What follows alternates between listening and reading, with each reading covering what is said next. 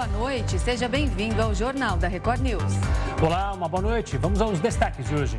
Corpo de campeão mundial de jiu-jitsu é enterrado em São Paulo. Começa a campanha nacional de vacinação contra pólio. China volta a fazer exercícios militares perto de Taiwan. E ainda a pesquisa aponta que um em cada quatro brasileiros não consegue pagar todas as contas no fim do mês.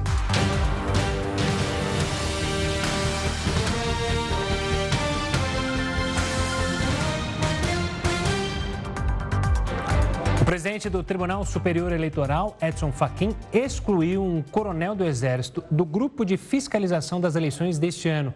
O militar teria divulgado informações falsas sobre o processo de votação. Quem atualiza as informações direto de Brasília é a repórter Nathalie Machado. Boa noite, Nathalie.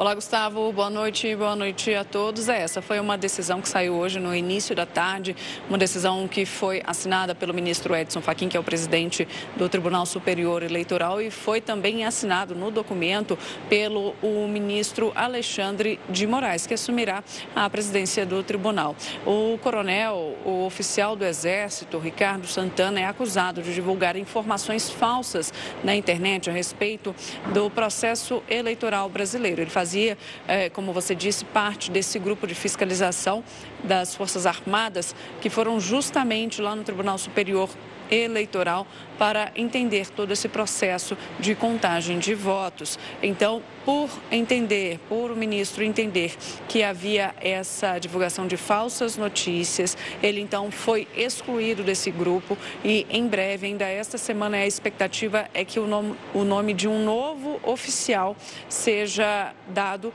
para que ele possa fazer parte desse grupo que vai até mais ou menos o dia 12 deste mês para poder fazer todas as análises, todas essas investigações. É essa auditoria que eles querem fazer nas urnas eletrônicas. Com relação ao Exército, há também uma movimentação por trás, é, em que alguns oficiais acreditam que há necessidade, sim, de uma apuração administrativa sobre a conduta deste oficial, Ricardo Santana, que é coronel do Exército. Agora, hoje também houve uma solicitação do Ministério da Defesa ao Tribunal Superior Eleitoral para que uh, essa comitiva, esse grupo de análise também tivesse acesso às questões, às, aos resultados das eleições de 2014 e de 2018, que embasariam justamente essa, esse discurso do presidente Bolsonaro dizendo que houve fraude nas eleições. Mas esse pedido já foi negado. Gustavo. Tá certo. Obrigado pelas informações, Natalia. Uma ótima noite e até amanhã. E a Bolsa de Valores chegou ao maior patamar em dois meses. Na sessão desta segunda-feira, o Ibovespa fechou em alta de 1,8%, alcançando os 108.400 pontos. Esse foi o maior patamar de fechamento desde o dia 8 de junho. O índice foi impulsionado pela valorização da Petrobras. Os papéis da estatal subiram 5%, com os investidores interessados nos dividendos da companhia. Já o dólar recuou 1%, sendo negociado a R$ 5,11. Este é o nível mais baixo da moeda americana desde o dia 15 de junho. Os pagamentos dos auxílios concedidos pelo governo federal, como voucher para caminhoneiros e o Vale Gás, começam a cair na conta nesta terça-feira. O Auxílio Brasil passa de 400 para 600 reais e vai ser pago a mais de 20 milhões de famílias. O aumento no valor é válido apenas até dezembro deste ano. O Vale Gás também tem um novo valor até o fim de 2022 e agora passa a ser de 110 reais. Antes, o benefício era de 53. Mais de 5 milhões de pessoas vão receber o voucher.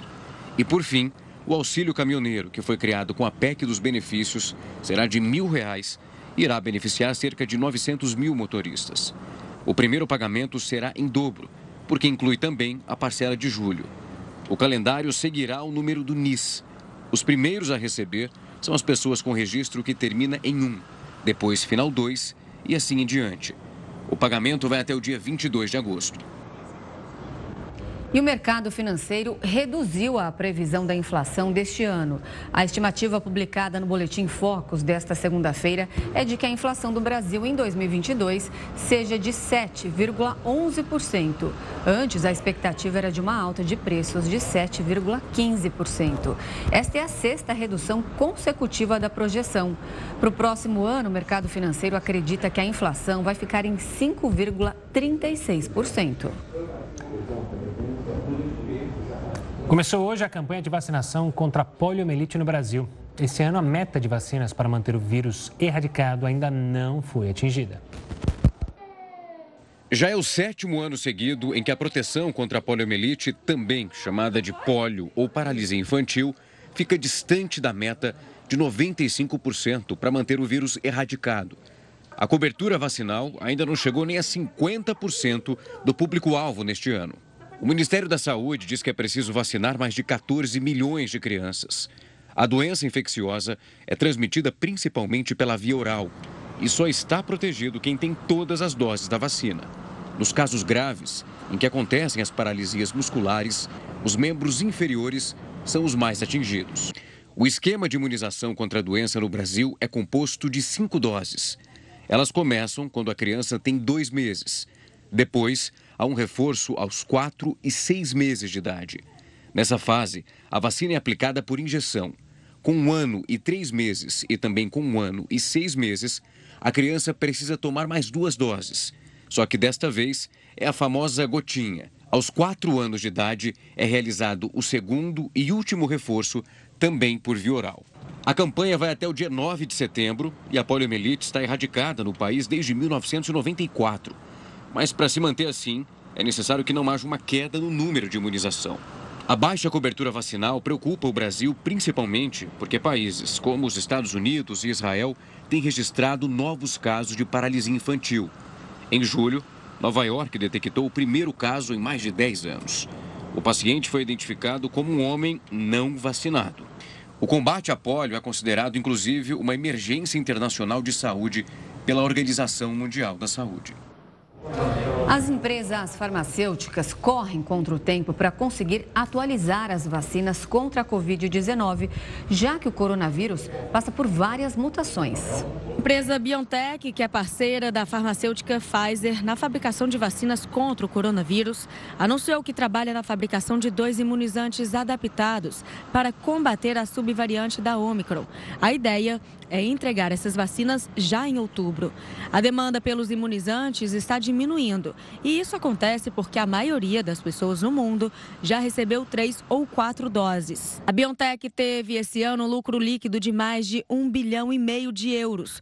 O valor é 40% menor do que o no mesmo período do ano passado, quando a empresa lucrou quase 3 bilhões de euros. Agora, as fabricantes esperam que as campanhas de reforço com vacinas atualizadas devem aumentar a demanda demanda no início do outono no hemisfério norte, que é quando começa novamente o frio.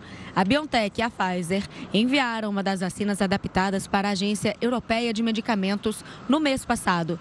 A entrega depende de aprovação. E o 5G está há pouco mais de um mês entre nós, aqui no Brasil. Depois de Brasília, foi a vez da tecnologia ser disponibilizada nas cidades de São Paulo, João Pessoa, Porto Alegre e Belo Horizonte. Para entender mais sobre os próximos passos do 5G, o Jornal da Record News recebe o CTO da TIM Brasil, Leonardo Capdeville. Leonardo, uma boa noite, obrigado pela participação aqui conosco. A gente tem falado muito do 5G antes dele começar a funcionar. Falamos sobre o impacto que ele pode causar na indústria. Mas agora que está tão próximo da gente, que está de fato no nosso dia a dia, eu queria que você explicasse a diferença do que a gente viveu com o 4G, principalmente nós, clientes que não temos indústria, para o 5G. Vai mudar de fato e já está mudando? Ou seja, já há diferenças para quem está conectado no 5G aqui em São Paulo? Boa noite, Gustavo. Boa noite, Camila. Boa noite a todos. De fato, o 5G já está entre nós. Nós fizemos a nossa inauguração em Brasília, no início de julho, e na semana passada a gente teve a ativação da cidade de São Paulo. Uma ativação inicial, mas desde as primeiras horas a gente subiu mais de 850 antenas na cidade de São Paulo. É, e isso, é, a TIM acabou sendo a única operadora aí com cobertura em todos os 96 bairros de São Paulo. Agora a gente tem uma série de ajustes que a gente vai fazer na rede. Mas respondendo à tua pergunta, o que, que de fato nós, como consumidores, vamos ter nessa primeira experiência do 5G? Eu queria voltar um pouquinho e lembrar como é que foi no 4G. Quando o 4G chegou, o que a gente sentia é que a gente passava a ter uma velocidade mais rápida do que no 3G.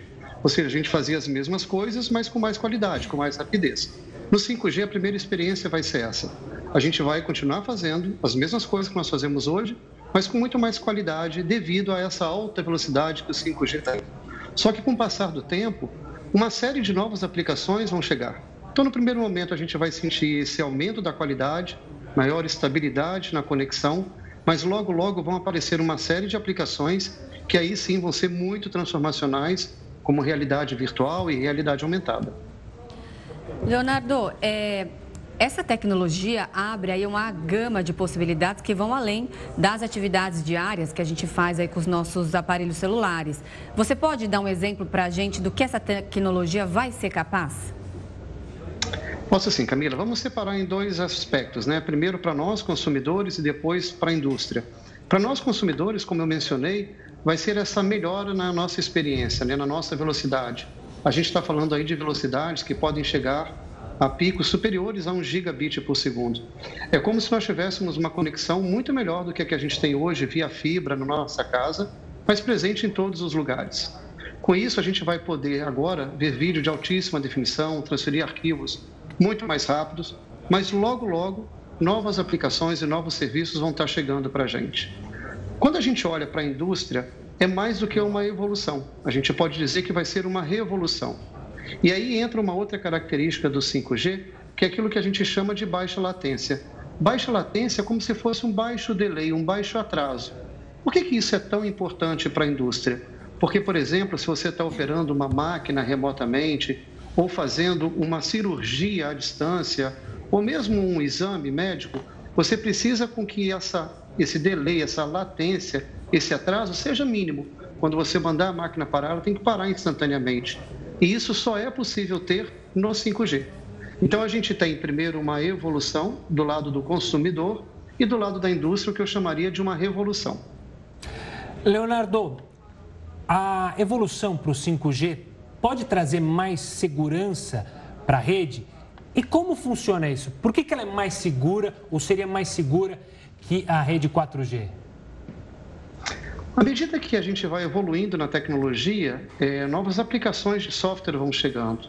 Então a gente vai tendo assim um aprimoramento dos algoritmos de criptografia, de segurança. Então tudo isso faz com que você tenha mais robustez na nova rede. Eu vou dar um exemplo de como que esse software funciona. Nós tivemos em São Paulo, a Anatel liberou, por exemplo, à meia-noite o uso do espectro da frequência que a gente usa no 5G.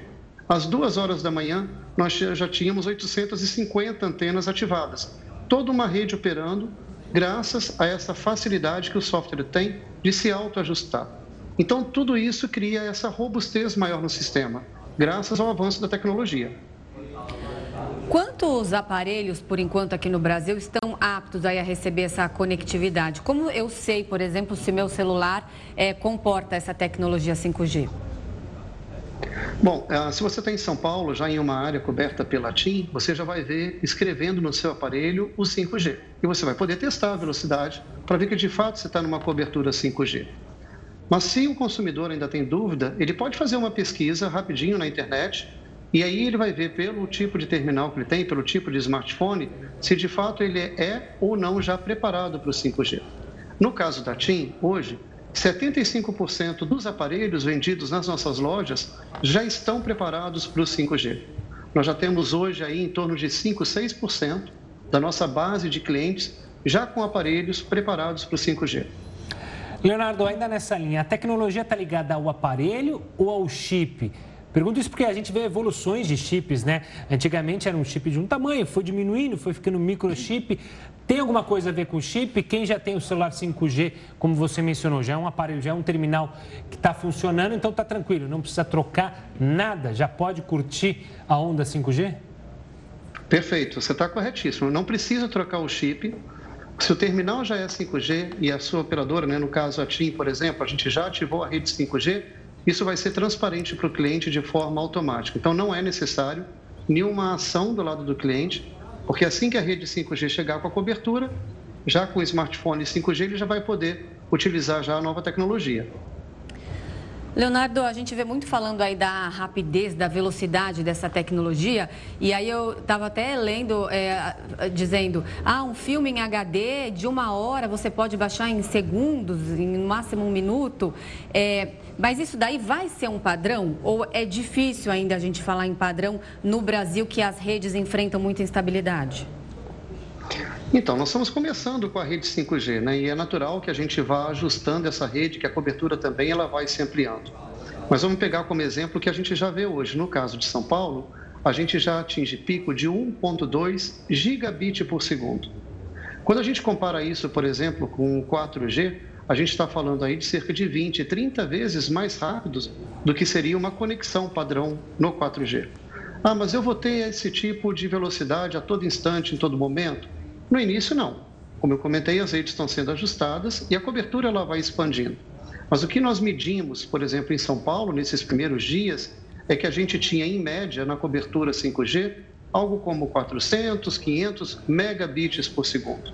Só para dar uma referência, quando a gente fala da fibra chegando na sua residência, você tem aí velocidades da ordem de 100, 200, 300 megabits por segundo. Então, eu já ouvi vários comentários de pessoas dizendo: Poxa, Agora eu tenho no meu celular uma velocidade de internet, de conectividade, muito maior do que aquela que eu tenho em casa. Mas lembra que em casa a gente sempre está falando de um serviço fixo. No nosso caso, agora com o celular, a gente está falando de ter essa excelente qualidade, mas com mobilidade, o que nos dá muito mais flexibilidade. Leonardo, para fechar, duas questões. Pessoal que já está com é, o celular, o terminal 5G já está funcionando. Vai aumentar o custo no pacote, ou seja, o pacote vai ficar mais caro, não vai ficar mais caro para o cliente de, da TIM?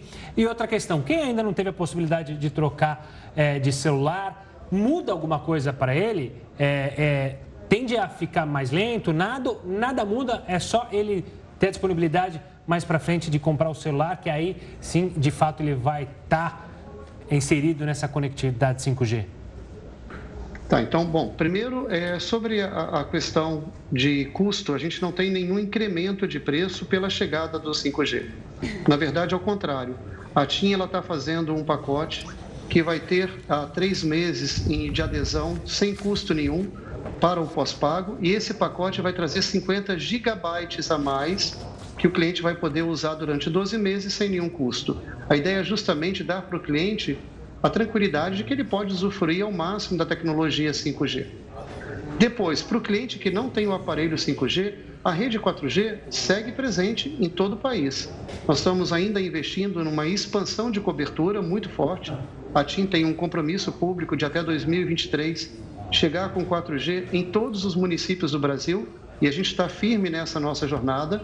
Então, se de um lado a gente tem uma nova tecnologia chegando, o 5G, que a gente sabe que está nos primeiros momentos, que os terminais ainda estão vindo, os smartphones ainda estão chegando, a gente quer assegurar para o nosso cliente que os investimentos em ampliação da rede e da cobertura 4G permanecem.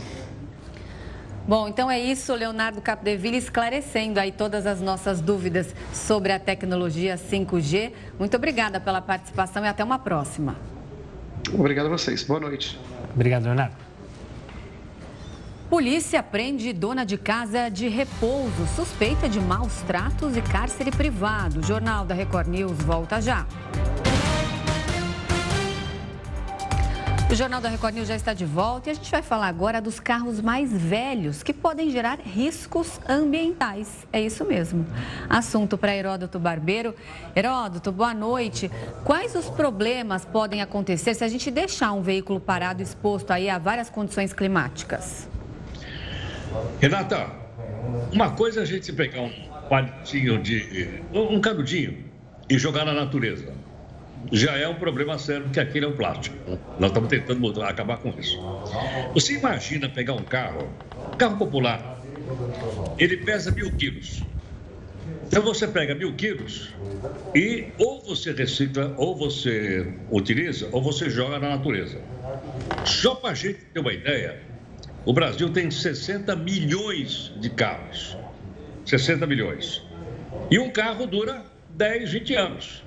Bom, mas é que muita gente gosta de sempre de ter um modelo novo. E os modelos antigos vão sendo jogados para chegar num ponto que ele vai parar nesses desmanches que a gente está mostrando por aí. Agora veja o seguinte: quando você joga uh, o carro no desmanche, algumas peças são aproveitadas. O pessoal tira uma paralama, tira um, um volante, tira uma lanterna. O resto vai parar no lixão. E cada vez tem mais pedaços de carro no lixão. Por quê? Porque as montadoras estão usando cada vez mais plástico no carro. Para ele ficar mais leve, mais bonito, etc, etc. Então é cada vez menos aço, cada vez menos ferro e cada vez mais plástico no carro. E a gente vai é, jogando isso tudo no chão. Tem um detalhe também curioso, o pessoal que nos acompanha, Renato, que é o seguinte: um carro tem 15 mil peças. Eu vou repetir: um carro, carro comum desses que a gente usa aí, tem 15 mil peças. Aí, se você largar esse carro na rua, ele começa a apodrecer. Bom, se ele começa a apodrecer, o que acontece? Ele tem metal pesado, aquele que quando a gente absorve, ele fica no organismo da gente. Então vai para córrego e vai para, para os rios. Ele tem gás. Vocês não tem gás. O equipamento de ar-condicionado do carro tem o gás. E esse gás é extremamente danoso para o meio ambiente. Você joga lá, o gás simplesmente é colocado no meio ambiente. E outra coisa interessante, dessas 15 mil peças, tem desde plástico até platina colocada no carro. Então, para você fazer o desmanche disso é muito grande. É verdade que alguns países do mundo importam ferro velho do Brasil. Aliás, o ferro velho é um negócio maravilhoso. Não sei se vocês. Eu sempre gostei de ir no ferro velho. Eu sempre olhava lá no ferro velho para comprar coisa no ferro velho. Tinha mania de passar por ferro velho. E o ferro velho presta um, um, tra um trabalho extraordinário. Porque ele ajuda a reciclar, ele ajuda a separar. E ele junta aquele material todo chamado sucata e aquilo ou é exportado pelo Brasil ou aquilo é mandado de volta para as aciarias.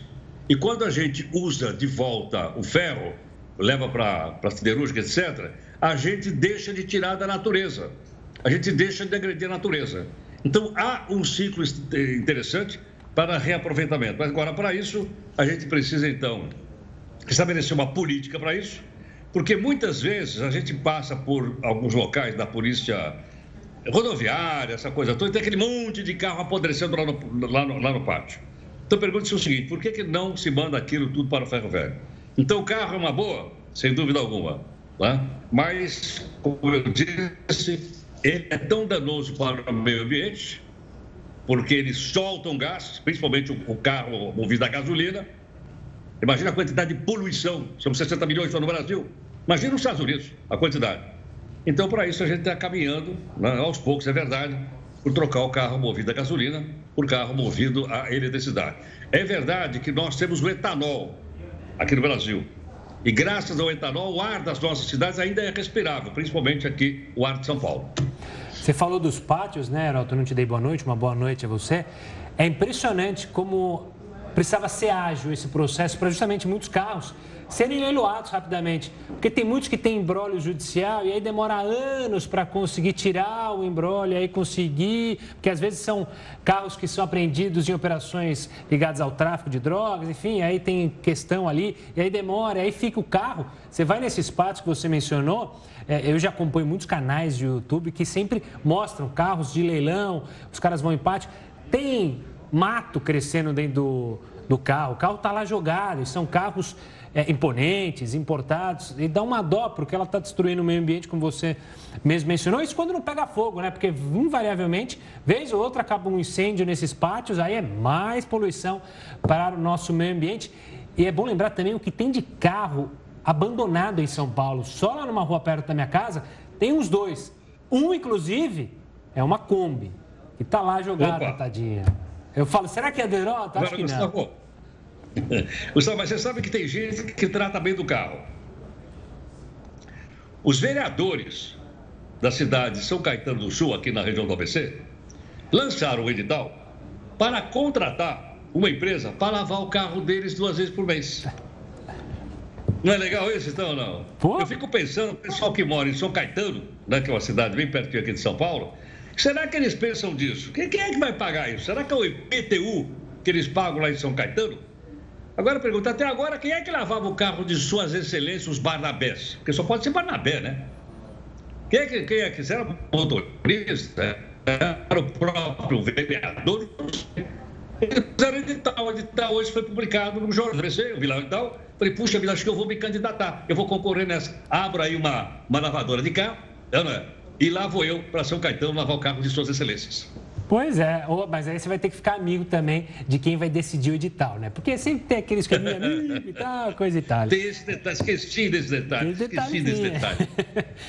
Heroto, obrigado pela participação, uma ótima semana. A gente se vê aqui amanhã, combinado? Tchau, pessoal. Até amanhã. Tchau, tchau. Até amanhã. Bom, vamos falar do ex-policial militar Rony Lessa, que foi condenado a cinco anos de prisão em regime fechado por tráfico internacional de armas. Lessa, acusado de matar a vereadora Marielle Franco, foi denunciado pelo Ministério Público Federal por importação de peças de fuzil apreendidas em 2017 pela Receita Federal. Também ficou determinado ainda uma multa correspondente a cinco salários mínimos diários no período de 97 dias. No Rio de Janeiro, a polícia continua com as investigações sobre a morte do marido de um cônsul alemão no final de semana. O diplomata é o principal suspeito do crime. E o repórter Pedro Paulo Filho acompanha esse caso. Pedro, boa noite. Os advogados chegaram a pedir o relaxamento da prisão por considerá-la ilegal. Eles conseguiram? Não conseguiram, Renata. Com isso, o alemão Uwe Ebert Hahn continua preso, ele está na central de custódias de Benfica, na zona norte da cidade. Isso aconteceu porque a Justiça do Rio entendeu que esse caso não tem relação com a atividade fim, as funções exercidas pelo cônsul, por isso ele deve permanecer preso e responder por isso. Bom, antes de tudo, uma boa noite para você, boa noite, Gustavo, e a todos que acompanham o Jornal da Record News. Para quem não estava acompanhando durante o final de semana, uma breve explicação desse caso. Foi no sábado, o corpo do marido do cônsul, o belga Walter Henri Biotti, de 52 anos, foi encontrado dentro do apartamento onde o casal morava. Era uma cobertura num prédio na zona sul aqui do Rio de Janeiro. Bom, o cônsul, depois de ter acionado aí autoridades e acabou sendo preso em flagrante, ele voltou ao prédio com a delegada responsável para tentar explicar o que teria acontecido. Segundo ele, o marido teve um surto, ele estava embriagado, andou pelo apartamento e acabou caindo com o rosto no chão, perto ali da sacada, na varanda. Só que essa versão não convenceu a polícia. Isso porque peritos encontraram pelo menos 30 lesões espalhadas pelo corpo da vítima, além de uma marca do que seria um golpe fatal na nuca do belga. A delegada responsável conversou com a equipe da Record TV sobre isso. Vamos acompanhar. As diversas lesões espalhadas por diferentes partes do corpo e algumas bastante peculiares sugerem ter havido espancamento sim. Então não há dúvidas em relação à existência ou à prática de um crime doloso contra a vida. Estamos diante de um crime doloso contra a vida. É preciso agora analisar nesse segundo momento o histórico do casal, o pano de fundo, para saber se, se havia um caso de violência doméstica, né? Por quanto tempo, se a vítima era agredida. Daí a necessidade de ouvir testemunhas para a gente ter noção desse pano de fundo da ocorrência. Bom, e a Polícia Civil já está ouvindo testemunhas sobre esse caso, sobre como esse casal se portava. Entre essas testemunhas, hoje foi ouvida uma diarista que prestava serviços para o cônsul. E o porteiro do prédio também foi ouvido pelos policiais. Ele disse que nunca ouviu ah, discussões ali na cobertura. Bom, procurada a embaixada alemã em Brasília e o consulado geral alemão aqui no Rio de Janeiro. Eles disseram que estão colaborando com as autoridades brasileiras na elucidação do caso e pediram compreensão, já que, como se trata de um caso pessoal, não vão mais repassar, fornecer informações pessoais sobre o cônsul ou detalhes sobre a vida dele aqui no Brasil. Mas as investigações continuam. Renata e Gustavo. Tá certo. Obrigado pelas informações, Pedro. Uma ótima noite. Até amanhã. Agora a gente fala da dona e de um funcionário de uma casa de repouso na Zona Oeste, também do Rio. Eles foram presos por tortura, cárcere privado e maus tratos. 29 idosos estavam internados no local. A polícia chegou até a clínica depois de uma denúncia de funcionários. Na casa de repouso, os agentes encontraram pacientes sem trocar curativos e fraldas há quatro dias, além de alimentos impróprios para o consumo e muita sujeira. Um dos idosos foi encaminhado em estado grave para o hospital. De acordo com as investigações, familiares eram impedidos de visitar os parentes há pelo menos um ano. A clínica foi interditada e todos os idosos passarão por avaliação médica. Corpo de campeão de jiu-jitsu morto em briga enterrado em São Paulo. O Jornal da Record News volta em instantes. O FBI realizou buscas na casa do ex-presidente dos Estados Unidos, Donald Trump, no estado da Flórida.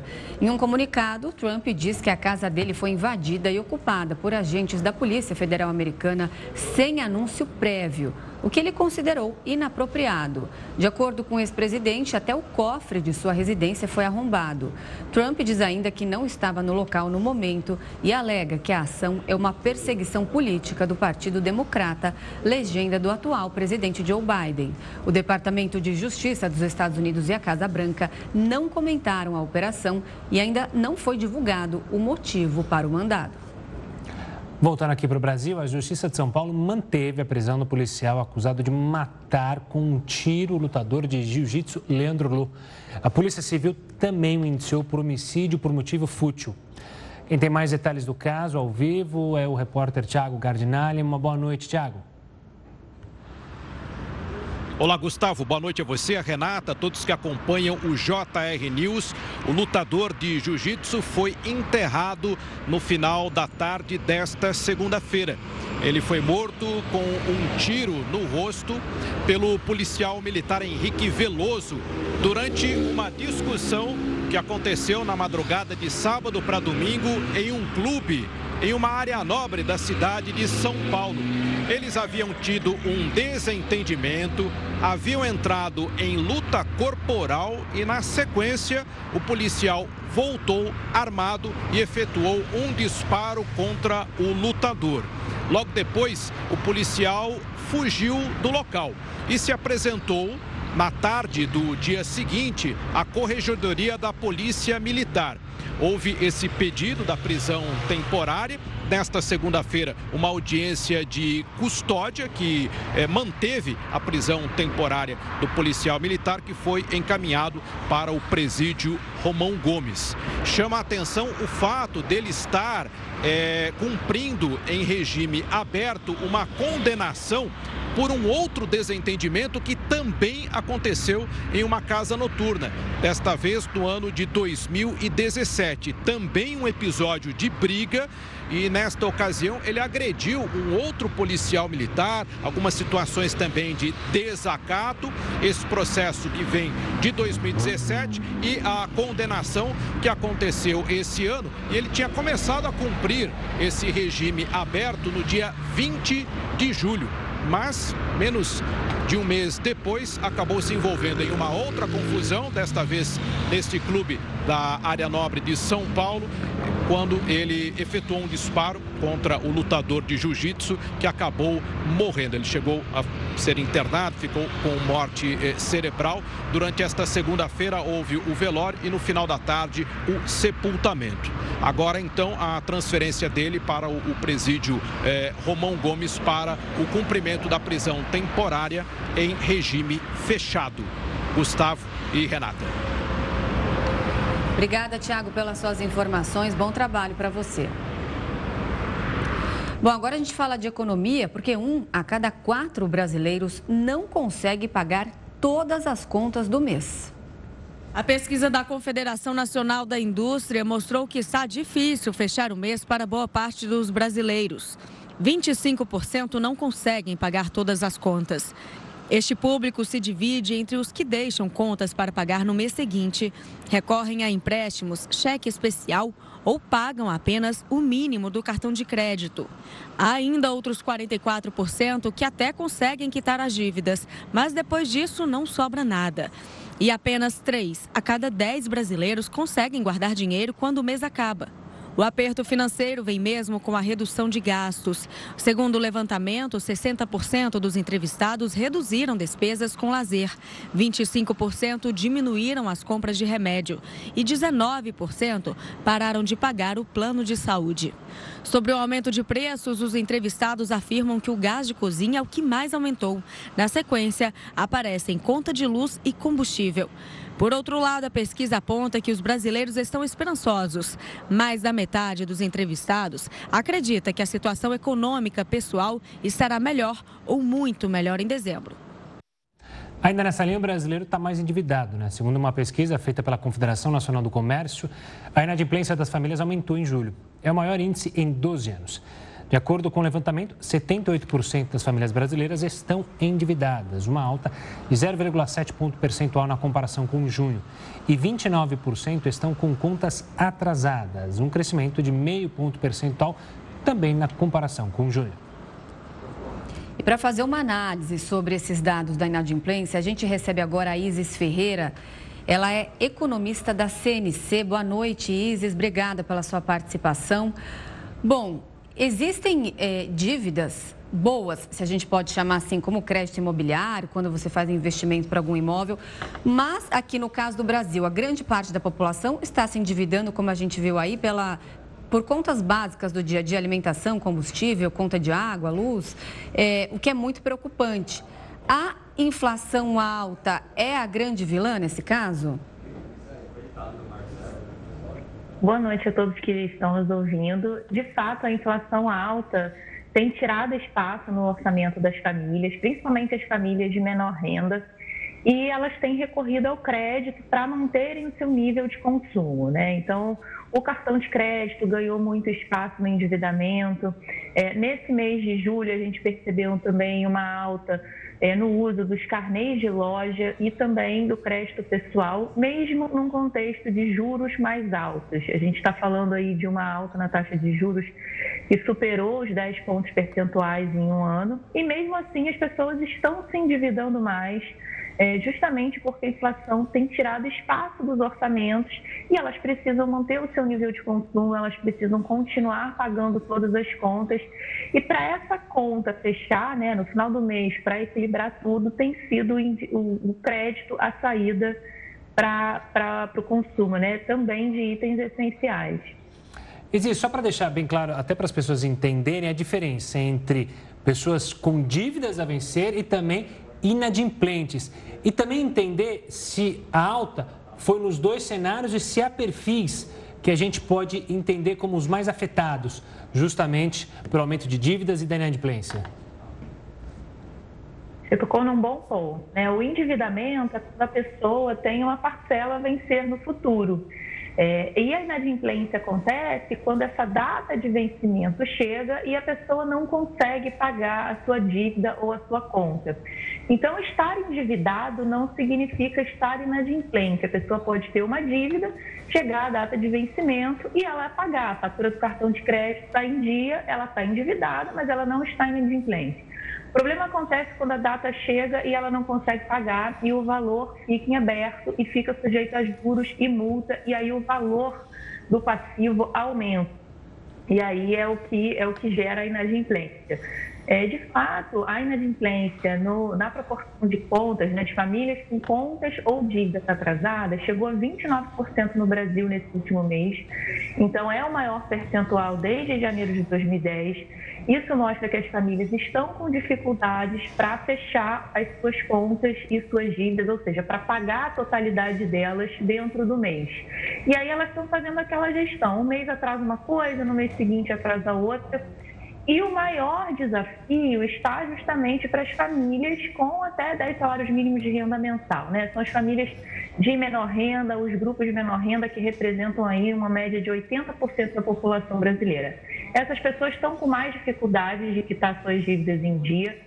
Então, a inadimplência, inclusive, tá, está maior para esse grupo, é, justamente porque a inflação desafia mais o orçamento desse grupo de renda. Né? A gente está falando de uma inflação que está persistente, é, que está, é, principalmente em itens que fazem parte ou, ou que tem a maior participação na cesta de consumo dessas famílias consideradas mais pobres, então elas que vêm sofrendo mais com o problema da inadimplência.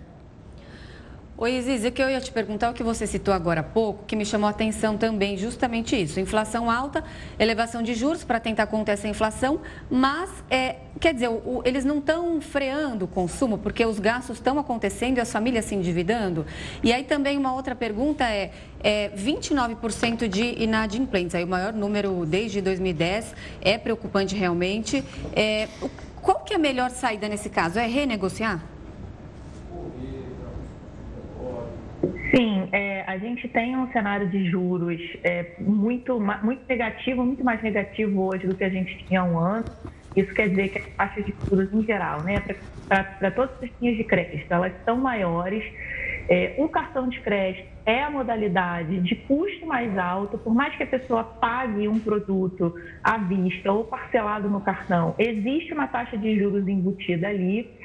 E a melhor saída, se a pessoa tiver condições, é se organizar para tentar pagar à vista, né? Se for um item que ela consiga, que ela não dependa efetivamente do crédito, a melhor saída é tentar pagar à vista e negociar um desconto. Agora, para evitar a inadimplência, de fato, a, a, a renegociação é uma. Um, a gente está num bom momento para renegociação, no sentido de que os bancos já perceberam que essa alta da inadimplência é, vai necessitar esse tipo de, de acordo. Né? Então, as famílias precisam adotar esse, esse comportamento, fazer um controle de gasto, acompanhar né, com uma lupa o que está sendo gasto. Às vezes, é, é, no dia a dia, a gente não consegue perceber dois reais, três reais, mas que no final do mês faz muita diferença. Evitar o gasto de itens supérfluos, né? A compra de itens supérfluos nesse momento ela precisa ser pensada e repensada é, e, se possível, deixar como segundo momento. É claro que a gente sabe que tem aquelas despesas de emergência que às vezes surgem e a gente não está preparado, não está esperando. Aí, nesse caso, a situação é outra. Mas tudo que puder ser deixado segundo momento, essa é a hora. Essa é a hora de ser cauteloso e conservador com os gastos, principalmente no cartão de crédito que é a modalidade mais cara, né? Quando a gente não consegue pagar a fatura, a gente está sujeito aos juros que já está acima de 360% ao ano. É realmente um grande vilão aí, é, se a gente parar para pensar que ficar inadimplente no cartão vai mais do que triplicar a nossa dívida hoje em dia. Isis, olhando a pesquisa, vocês revelam que mesmo com algumas ações do governo, como a disponibilização do saque emergencial do FGTS e o adiantamento do 13º para os pensionistas, isso não surtiu efeito para justamente pagar-se as dívidas. É, esse cenário é preocupante, digo isso porque a gente tem novas ações aí como auxílio emergencial. Isso pode fazer pouco efeito e a gente seguir subindo com é, a porcentagem de inadimplentes no país? Sim, é, é, o cenário para a inadimplência ele pode piorar, sim, principalmente é, em 2023. A gente está expondo um número maior de pessoas à situação de endividamento e inadimplência. É, a gente chegou, né, a gente está com essa alta na proporção de famílias com dificuldade de pagar as suas é, contas e dívidas. A gente espera, inclusive, que esse número vai continuar elevado né, nos próximos meses. É, por mais que os, os, juros estando altos, piora essa, essa questão, essa situação. É, e realmente a gente está é, é, vendo uma desaceleração na inflação, uma desaceleração pequena, mas a inflação ainda vai continuar em patamar elevado. Né? A gente está falando aí de uma inflação que deve terminar esse ano próxima a 8%, um pouco menor é, do que o esperado nos três últimos meses, mas ainda assim é uma inflação muito alta é, e que vai continuar desafiando as pessoas nessa gestão do orçamento. Essa possibilidade do crédito consignado para os beneficiários do Auxílio Brasil deve também piorar a inadimplência, por quê? Porque essas famílias têm pouca ou nenhuma experiência com o uso do crédito e elas provavelmente é, vão, vão recorrer né, a, essa, a, esse recurso, quer dizer, qualquer recurso adicional para esses consumidores faz muita diferença no orçamento. Então, a, grande, a gente espera que a grande maioria realmente contrate esse tipo de crédito e elas vão ter uma renda disponível menor né, ao longo aí dos próximos 24 meses. E com menos dinheiro, vai ficar mais difícil de consumir, principalmente alimentos, e pagar ali uma outra conta. Então, essas contas que eventualmente essas famílias tenham que pagar vão ficar cada vez mais difíceis de ser pagas, né, em função de que o crédito consignado, antes da pessoa receber o benefício, a instituição financeira já, já é, é, desconta a parcela do crédito. Então, de fato, há um risco, sim, da inadimplência continuar elevada e também é, é, do superendividamento dessas pessoas. Né? Elas precisam ficar muito atentas e evitar é, o endividamento em outras modalidades. Se está usando cartão de crédito, talvez valha a pena recorrer a esse consignado, quitar o cartão de crédito e ficar só com o consignado. Mas, em geral, essas pessoas não têm um nível de instrução para tomar esse tipo de iniciativa e é, o, o, dinheiro na conta está fazendo muita diferença hoje, né? Dificilmente elas vão, vão trocar uma dívida por outra, mas sim vão se endividar ainda mais. Nós conversamos agora com Isis Ferreira, economista da CNC. Muito obrigada pelos seus esclarecimentos. Uma boa noite para você. Obrigada, Boa noite a todos. Obrigado, Isis. Uma boa noite. China faz novos exercícios militares em torno de Taiwan. É o que você vai ver daqui a pouco, aqui no Jornal da Record News. O Jornal da Record News está de volta com uma notícia triste. Morreu hoje, aos 73 anos, a atriz Olivia Newton-John, protagonista do filme Grease nos tempos da brilhantina. O marido de Olivia contou que ela morreu de manhã no rancho da família no sul da Califórnia, cercada por familiares e amigos. A causa da morte da atriz não foi informada. Ela lutava contra o câncer de mama há mais de 30 anos. E pelo menos 35 presos fugiram de uma penitenciária no Paraguai. A polícia reuniu um grande efetivo na busca dos detentos. Pelo menos 17 foram recapturados. Um dos capturados foi baleado, mas sobreviveu. As forças de busca pediram apoio aéreo. Israelenses e palestinos concordaram com o cessar-fogo para interromper os ataques na faixa de Gaza, que mataram mais de 40 pessoas nos últimos 13 dias. O número de feridos passa de 300 e inclui pelo menos 14 crianças. Desde maio do ano passado, esses foram os confrontos mais violentos entre Israel e a Jihad Islâmica, grupo que controla o território palestino. Os bombardeios começaram na última sexta-feira e a trégua foi mediada pelo Egito. Já o governo da Rússia acusou Kiev de bombardear a região da usina de Zaporizhia, no sul da Ucrânia, no domingo. Moscou também afirmou que o país vizinho tenta fazer a Europa de refém ao mirar a central nuclear. A estação é a maior do continente e está em uma área ocupada há meses pelas tropas russas. Ela já havia sido atacada no sábado. Na ocasião, os dois lados trocaram acusações sobre a autoria do bombardeio. E a China prolongou os exercícios militares em torno de Taiwan. A previsão era que as atividades iniciadas na semana passada terminassem neste domingo. Apesar dos pedidos para reduzir as tensões na região, o exército chinês realizou novas manobras nos mares e no espaço aéreo ao redor da ilha nesta segunda-feira. O país não indicou quando os testes devem terminar. A continuidade dos exercícios no Estreito de Taiwan aumenta os temores da comunidade internacional de um conflito na área, que tem grande relevância para o comércio global. O governo chinês não chegou a especificar um prazo final para a prática militar, mas esperava-se que as operações fossem concluídas no domingo. As ações feitas em resposta à visita da presidente da Câmara dos Estados Unidos, Nancy Pelosi, a Taiwan, incluíram simulações de ataques com mísseis, aviões de guerra e navios. A viagem da parlamentar norte-americana à ilha na semana passada abriu uma nova crise entre Pequim e Washington. Encontro com autoridades taiwanesas, Pelosi demonstrou apoio à região, que é reivindicada pela China como parte de seu território. Também como reação, o governo de Xi Jinping suspendeu as negociações sobre defesa e clima com a Casa Branca e impôs sanções contra a democrata. As atividades militares recentes foram condenadas pelo Ministério das Relações Exteriores de Taiwan. Em comunicado, a pasta acusou Pequim de criar crises de forma deliberada e afirmou que não recuará com as ameaças da China. Nos Estados Unidos, o Senado aprovou um pacote de medidas para combater as mudanças climáticas e reduzir a inflação no país. A proposta prevê injetar o equivalente a mais de 2 trilhões de reais em programas de energia e prevê cortar emissões de gases do efeito estufa, além de reduzir o preço de medicamentos e aumentar os impostos de empresas. O projeto ainda precisa passar pela Câmara dos Deputados antes de ser sancionado pelo presidente Joe Biden. E o Jornal da Record News fica por aqui. Obrigada pela companhia. Tenha uma ótima noite e fique bem acompanhado com o Rafael Algarte e o News às 10. Tchau, tchau.